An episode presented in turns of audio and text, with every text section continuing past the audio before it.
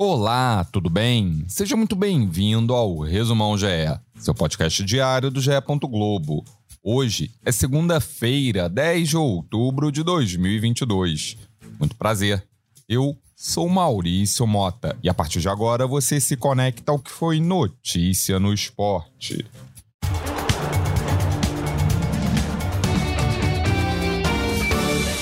O Botafogo mostrou que é mesmo um visitante indigesto e venceu mais uma partida fora de casa neste Brasileirão. O Alvinegro bateu São Paulo por 1 a 0 no Morumbi, com gol de Tiquinho Soares de pênalti aos 44 minutos do segundo tempo. O time carioca chega aos 41 pontos, em décimo lugar, e sonha, por que não, com uma vaguinha na Taça Libertadores do ano que vem o América Mineiro aprontou para cima do Fluminense, em pleno Maracanã. O Coelho venceu por 2 a 0, com gols de Juninho e Mateuzinho, e segue na oitava posição, com 45 pontos. O tricolor carioca caiu para o quinto lugar, com 51. O jogo que abriu o domingo de Brasileirão foi entre Internacional e Goiás. Os gaúchos levaram a melhor, vencendo por 4 a 2 no Beira-Rio, em jogo eletrizante. O Colorado se mantém na vice-liderança com 57 pontos e o Esmeraldino completa seis partidas sem vencer. Alan Patrick duas vezes, Maurício e Carlos de Pena fizeram os gols do time gaúcho, com Pedro Raul duas vezes, descontando para os goianos. O centroavante, inclusive, chega aos 17 gols e se iguala a Cano na artilharia do campeonato. O Atlético Mineiro perdeu a oportunidade de figurar entre os seis primeiros colocados. O empate em 0 a 0 com o Ceará no Mineirão deixa o Galo em sétimo lugar, com 47 pontos. Já o Vozão com 33, está em 16, uma posição acima da zona de rebaixamento. Jogando em casa, o Fortaleza derrotou o Havaí por 2 a 0, com gols de Thiago Galhardo e Hércules. O time cearense chega aos 41 pontos e está em nono. O Havaí perdeu a quarta seguida e segue na penúltima colocação. Coritiba conseguiu uma importante vitória na luta contra o rebaixamento. Bateu o Bragantino por 2 a 1 no Couto Pereira, com gols de Aleph Manga e Bruno Gomes. Popó fez o gol da equipe de Bragança. O Coxa chega aos 34 pontos e está em 15º, com 4 pontos de frente para a zona da degola.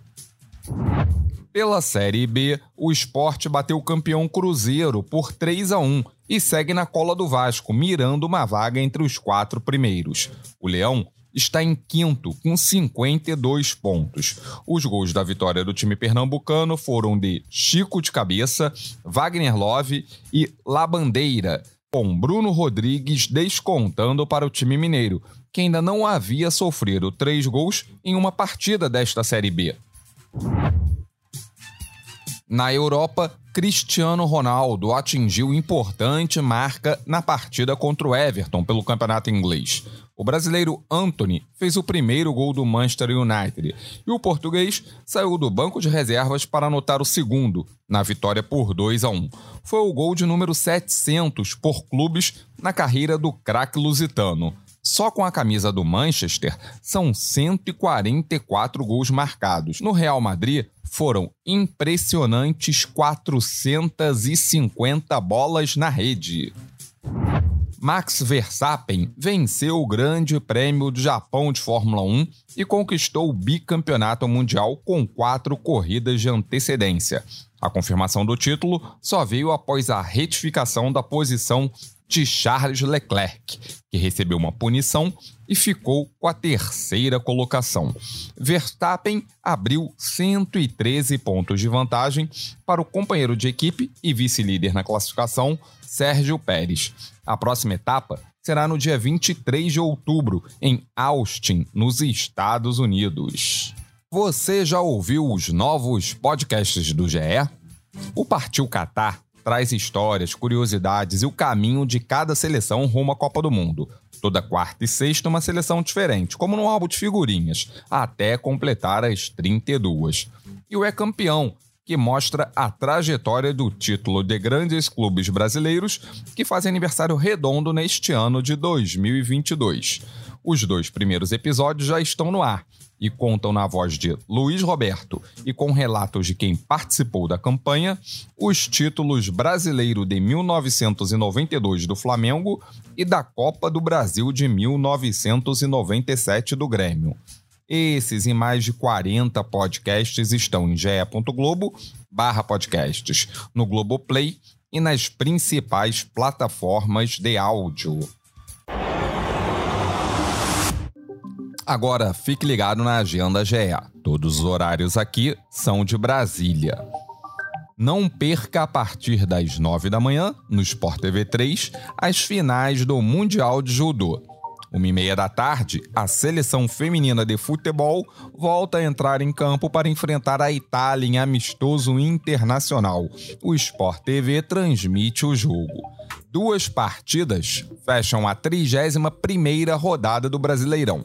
Atlético Goianiense e Palmeiras duelam às 6h30 em Goiânia, com transmissão do Premier. E Santos e Juventude jogam na Vila Belmiro às 8 da noite, ao vivo no Sport TV. Este foi o Resumão GE, podcast diário, disponível no GE. Globo, no Globoplay, na sua plataforma de áudio preferida. E também pela Alexa. É só pedir para a Alexa tocar o Resumão do GE. O Resumão GE conta com a coordenação de Rafael Barros e gerência de André Amaral. Eu sou Maurício Mota e me despeço por aqui. Voltamos na madrugada desta terça. Um abraço. Tchau.